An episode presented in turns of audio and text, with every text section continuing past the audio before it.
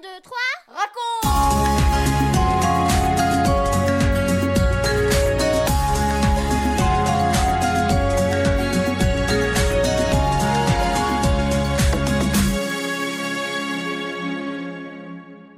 Salut les filles, salut les garçons Bonjour à tous les parents et tous les amis.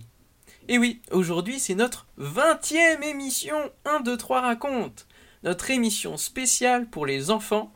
Et justement, à propos d'enfants, aujourd'hui nous allons parler d'un garçon qui est malade. Et oui, ça arrive à tout le monde d'être malade. Une angine, une bronchite, la fièvre, il faut rester au lit, manquer l'école ou une sortie avec les copains. Tu connais ça, bien sûr. Après quelques bons remèdes, te voilà remis sur pied et en avant, c'est reparti. Mais quand la maladie est grave, très grave, qu'est-ce qui se passe? Change à la maison. Ce qui devient important, le plus important, c'est de trouver le moyen de se soigner. On voudrait tellement que le malade guérisse qu'on est prêt à tout, n'est-ce pas? Aujourd'hui, dans l'histoire de l'évangile de Jean que Franck va nous raconter, nous allons découvrir ce que le père de ce garçon malade va faire. Écoute bien, et tu pourras répondre à ma question. Est-ce que Jésus a répondu à la demande du papa? 1, 2, 3, raconte Jésus retourne à Cana où il a fait son premier miracle. Tu te souviens qu'il a changé l'eau en vin lors d'un mariage? À une trentaine de kilomètres de Cana, dans la ville de Capernaum habite un officier romain avec sa famille. Il a un fils, mais ce garçon est malade. Plus les jours passent, plus la maladie s'aggrave. Le garçon ne mange plus, ne peut plus se lever, il n'a plus de force. La fièvre est violente, il est épuisé.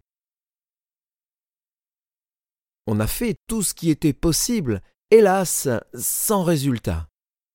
Avec la maladie, la tristesse est entrée dans cette maison. Les parents sont désespérés. Souvent, la maman et le papa pleurent. Les amis, les voisins voudraient bien faire quelque chose, mais quoi? C'est fini. On ne peut plus rien faire. Quelqu'un a entendu dire que Jésus venait d'arriver à Cana. Il en parle au papa. Aussitôt, l'espoir renaît dans cette famille. On reprend courage.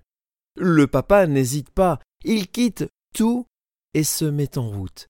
Il faut absolument qu'il rencontre Jésus. C'est son dernier espoir car son fils est maintenant sur le point de mourir. Il avance le plus vite possible. Le temps presse. Le voyage lui paraît bien long. Vers une heure de l'après-midi, il arrive enfin devant Jésus. Seigneur, s'il te plaît, viens avec moi, supplie-t-il. Viens, mon garçon est mourant. Viens le guérir. Il insiste. Seigneur, viens chez moi avant que mon enfant ne meure. Va, lui dit Jésus. Retourne chez toi, ton enfant est vivant. Jésus ne le suit pas, mais cet homme attrape les paroles de Jésus. Il les serre dans son cœur. Il croit ce que Jésus vient de lui dire.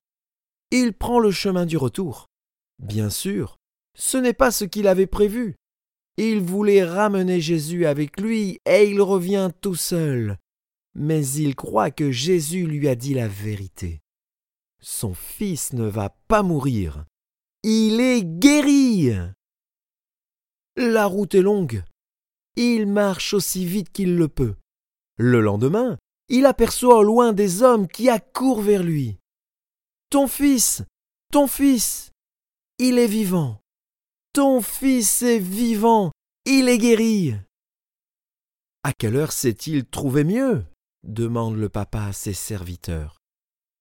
Hier, vers une heure de l'après-midi, d'un seul coup, la fièvre l'a quitté. Le visage de l'officier s'illumine. Une heure de l'après-midi, c'est à cette heure-là que Jésus lui a dit Ton fils est vivant.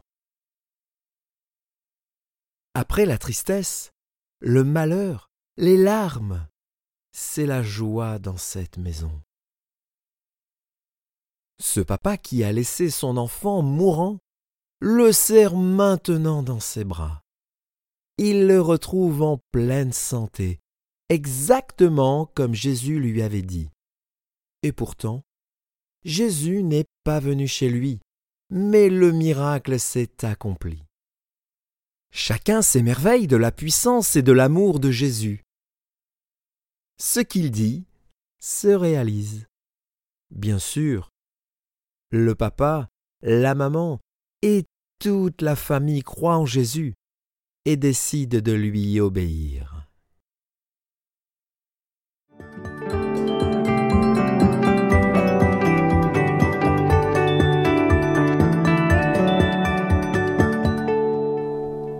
Un, deux, trois, quatre.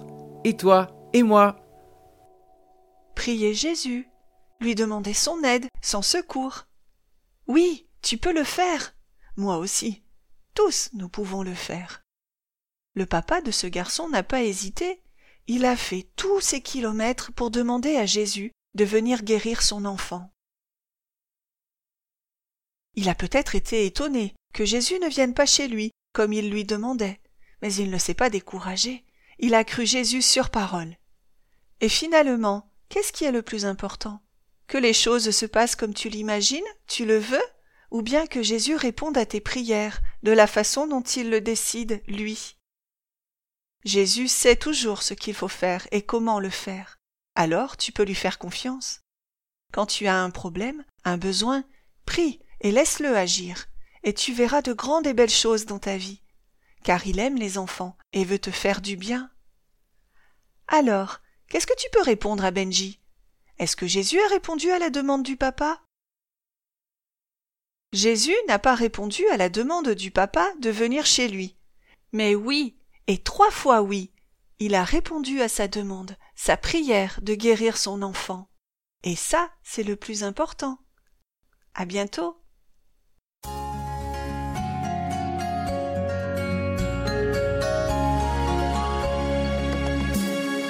4, 3, 2, 1 et nous les parents.